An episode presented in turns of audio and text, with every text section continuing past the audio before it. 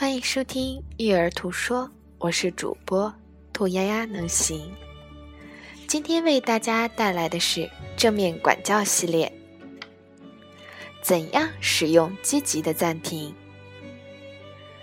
通常我们会经常送孩子去消极暂停，也就是具有惩罚性质的暂停，比如说面壁思过，或者是做淘气仪。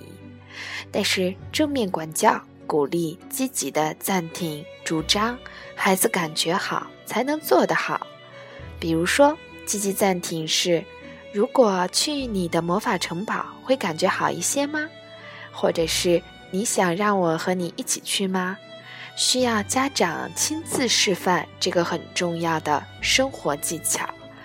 那么，在积极暂停区域的布置方面，我们需要提前和孩子一起来进行。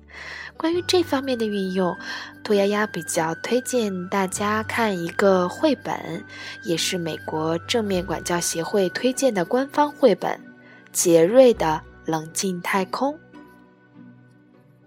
在这本书里面，详细的讲到了如何为孩子布置积极暂停角。